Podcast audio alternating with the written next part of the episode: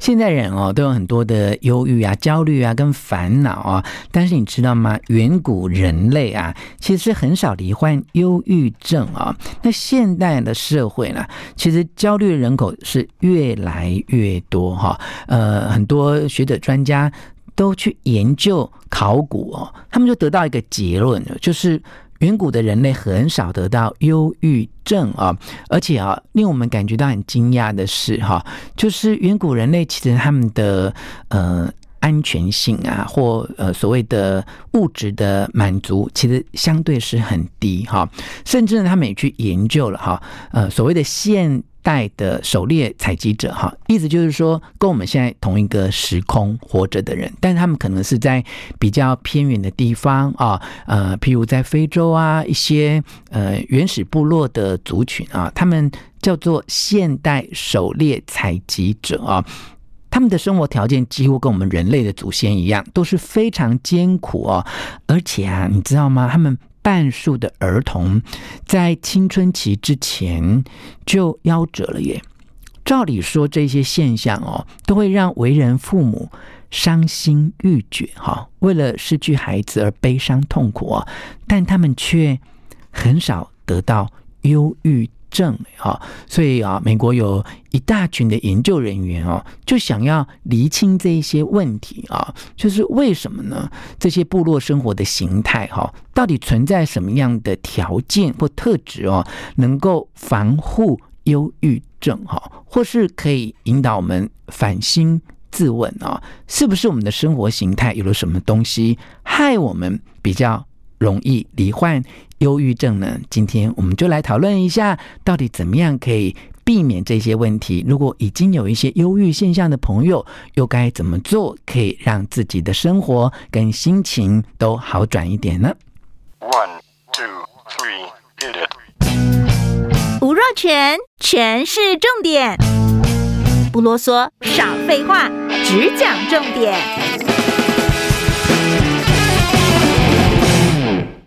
欢迎来到全市重点，我是吴若全啊。好，很多学者专家去研究说，社会啊越是现代化，那么人们啊出现忧郁的症状啊就会越普遍呢。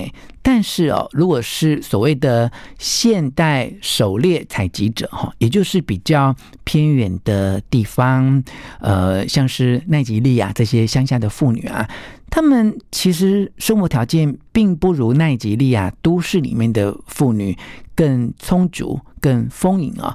但是这些乡下的妇女却享受更多的心理健康哈，在很多未经开发的国家的妇女啊，她们生活条件并不好，但她们的生活形态里面好像有一些东西可以保护她们不要得到忧郁症哈。这这到底是什么样的原因？我们相对来看看，像在瑞典啊，最近这近十几年来哈，这个忧郁。剂的处方哦，是出现了爆炸性的成长哦，嗯，而且不只是十几年来哈，可能数十年、二十年、三十年就快速的成长哈，包括英国啊、冰岛啊、葡萄牙啊，其实。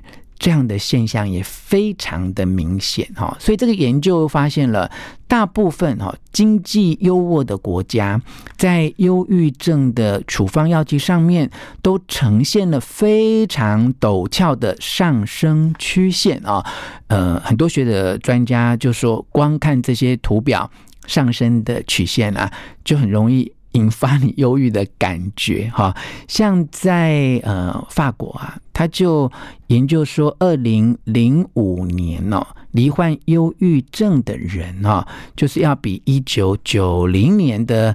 那样的年代里面就成长了更多，所以从这些数字啊，你可以看得出来，世界各国，尤其是经济发展比较好的国家，忧郁症的上升的速度都会非常非常的快哈。好，那么究竟我们到底能够做些什么哈，来减少忧郁症啊？因为我们也没有办法呃到奈及利亚的乡下啊，或去非洲原始部落，对不对哈？那我们可以从他们身上得到什么样的借鉴，让我们自己可以受到一些保护，不要那么容易就得到忧郁症呢？好，学者专家呢研究出来三个重点啊。第一个重点其实要一些体能活动。好，第二个重点，你是要花时间跟别人相处哦。那么第三个重点就是尽量不要去接触环境里面的毒素，包括了香烟啊、加工食品啊，还有一些化工的产品啊。那这边呢，书上没有写，我要补充一个啊，就是尽量避免二十四小时都看即时新闻，我觉得台湾二十四小时不断重复播放的即时新闻，也是引发我们心情不好很重要的原因。好，好，那我们回来看看第一个重点的建议啊，叫做体能活动。哈，这是有研究的，诶，就是呃，学者专家看到啊，就是西方国家哈，退休年龄哈就已经是。年龄很大，可是他们如果是在比较原始的部落哈，你就会发现他们身体很健康，也没有人过重，也没有人。肥胖哈，就算有也是很少数哦。那为什么？其实他们的体能活动是非常多。其实我到现在还有一群老朋友，都九十几岁了哈。因为我小时候曾经住过台中的山上哈，我每次回到我的老家去哦，哎，这些长辈都活得很好，他们都瘦瘦，他们到现在都还种菜，然后每天都吃自己种的菜哈。那书上就提醒我们说。你如果能够重视你的体能活动啊，记得哦，就每天走路的步数增加一万步哦。那你就会改善你的忧郁的状况哈。其实多运动可以嗯、改善忧郁，很多人都知道哈，但就是没有做到哈。那经过这样的提醒，你也许可以从走路开始哦。下班提前一两站哦，先下车，不论你是坐捷运或公车哈，呃，你可以多走一些路啊。这个研究说，每天走一万步啊，其实对忧郁的改善是非常有帮助的哈。你就可以当一个现代的狩猎采集者哦，跟原始部落的人来学习怎么样这个体能能够。动起来哈！当你能够把你的体能动起来的时候，你的情绪的幸福感啊，也会大大的提升啊。你可能不太那么需要依靠呃心理治疗师或抗忧郁的药剂啊，就你只要能够让自己日行万步啊，就能够改善这个现象啊。那第二个重点呢，就是要重视，而且要呃提高你在日常生活当中实际。跟别人会面的次数，哈，好，其实呢，有时候孤单哦，就是长期的孤单，会让你一直觉得自己的心里非常的郁闷啊。当你能够多跟别人接触，你就能够哎感觉到人与人之间的连结，哈。如果呢，我们把这个焦虑啊、忧郁啊，看作是一种。自我保护的机制，哈，那的确在这样的状况之下呢，不快乐跟焦虑反而有可能会活得更久，哈。那个前提就是你一直觉得这个焦虑啊、忧郁啊，它就是你面对一些呃。比较失意的、落寞的，或你觉得无法控制的这种无常的生活，哈，用来保护自己嘛？就我不要去面对这些，我只要每天一直烦恼、一直担心就够了，哈。但其实呢，如果一个人活着，一直感觉到自己的孤独感很深，哈，那这种孤独感呢，其实是会让自己陷入很长期的痛苦跟忧郁的。状态哈，那这样的状态，其实，在学者专家研究里面，它比抽烟更会危害你的健康哈。所以你可能要重新去思考一下这个问题啊。我们人类其实有很多内心或生理的机制哈，并不是让我们随时都能够感觉到自己真的处于一个非常良好的状态哈。而且很多病症的发生呢，它是一种防卫的机转哈。固然如此啦，但是如果你因为把自己锁起来，就不跟别人有任何的接触跟连接哦，那有可能这个孤独寂寞的感觉，其实是会让你遭受到比抽烟呢更严重的危害哈。换句话说。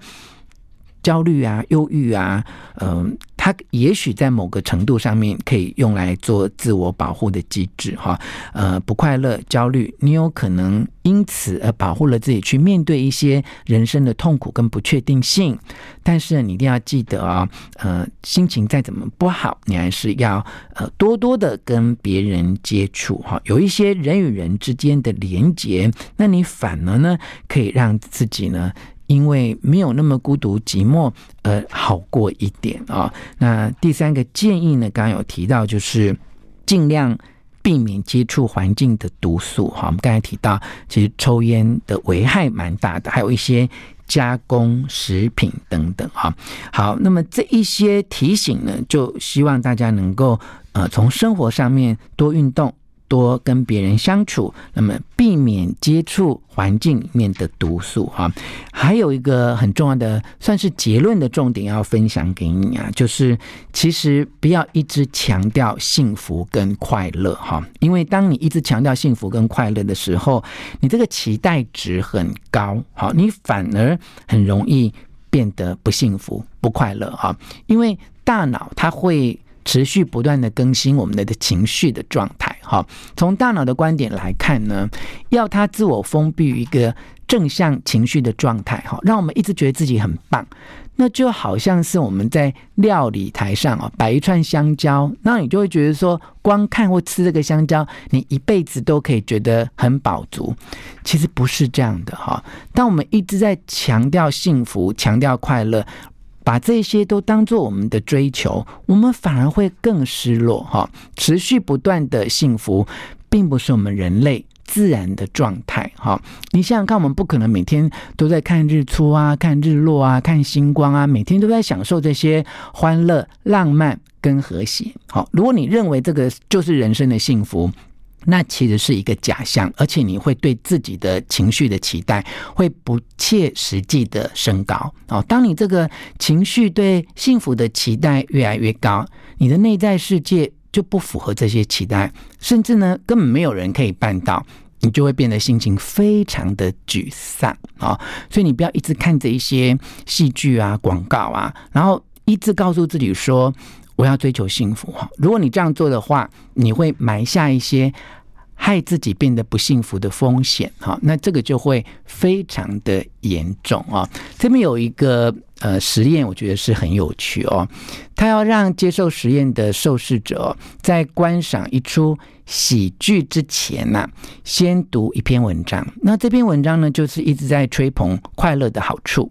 那另外一组呢，就是读一篇文章，但文章里面并没有提及快乐跟幸福。就后来发现啊，就是如果看影片、看这个喜剧之前啊，有一直去读那个快乐幸福啊，就觉得很棒的这篇文章的人，他们看完影片之后就会变得不快乐。你知道为什么？因为他把那个幸福快乐的期待值哦，就拉高了哦。最后这个统计在超有趣的哦，他说。一个国家每年投入广告行销的经费越多，哈，那么两年后国民对于生活的满意度就会越差。我觉得民主国家有在做呃选举的话，这个竞选的候选人一定要参考这一个研究的调查，哈。反而呢，如果我们去告诉别人说啊，有时候心情不好也没关系啦，哈啊。钱少一点一样可以活下去了啊！就是你把你的幸福感的期待值降低的时候，反而你会感觉自己好过一些哈。对于幸福来说，真的是嗯相反哈。你越追求幸福，然后。你让幸福从你手指当中流走的风险就会越高。但是呢，如果你能够呃认清啊，就是幸福不是每天的，快乐也不是每一天，你能够降低你对幸福跟快乐的期待，反而你会接受有时候心情差也没关系，那就很棒了啊。好，最后来提醒你这一句话哦，幸福它只是附加产品啊，当你专注于自己觉得真正有意义的事物，那么幸福呢，它自然就会出现哦。好，今天的观点呢，分享自就近出版哈。你的大脑有点 blue，希望你喜欢今天的节目，分享给你的亲友，给我们五颗星的评价，全是重点。我们下次再见。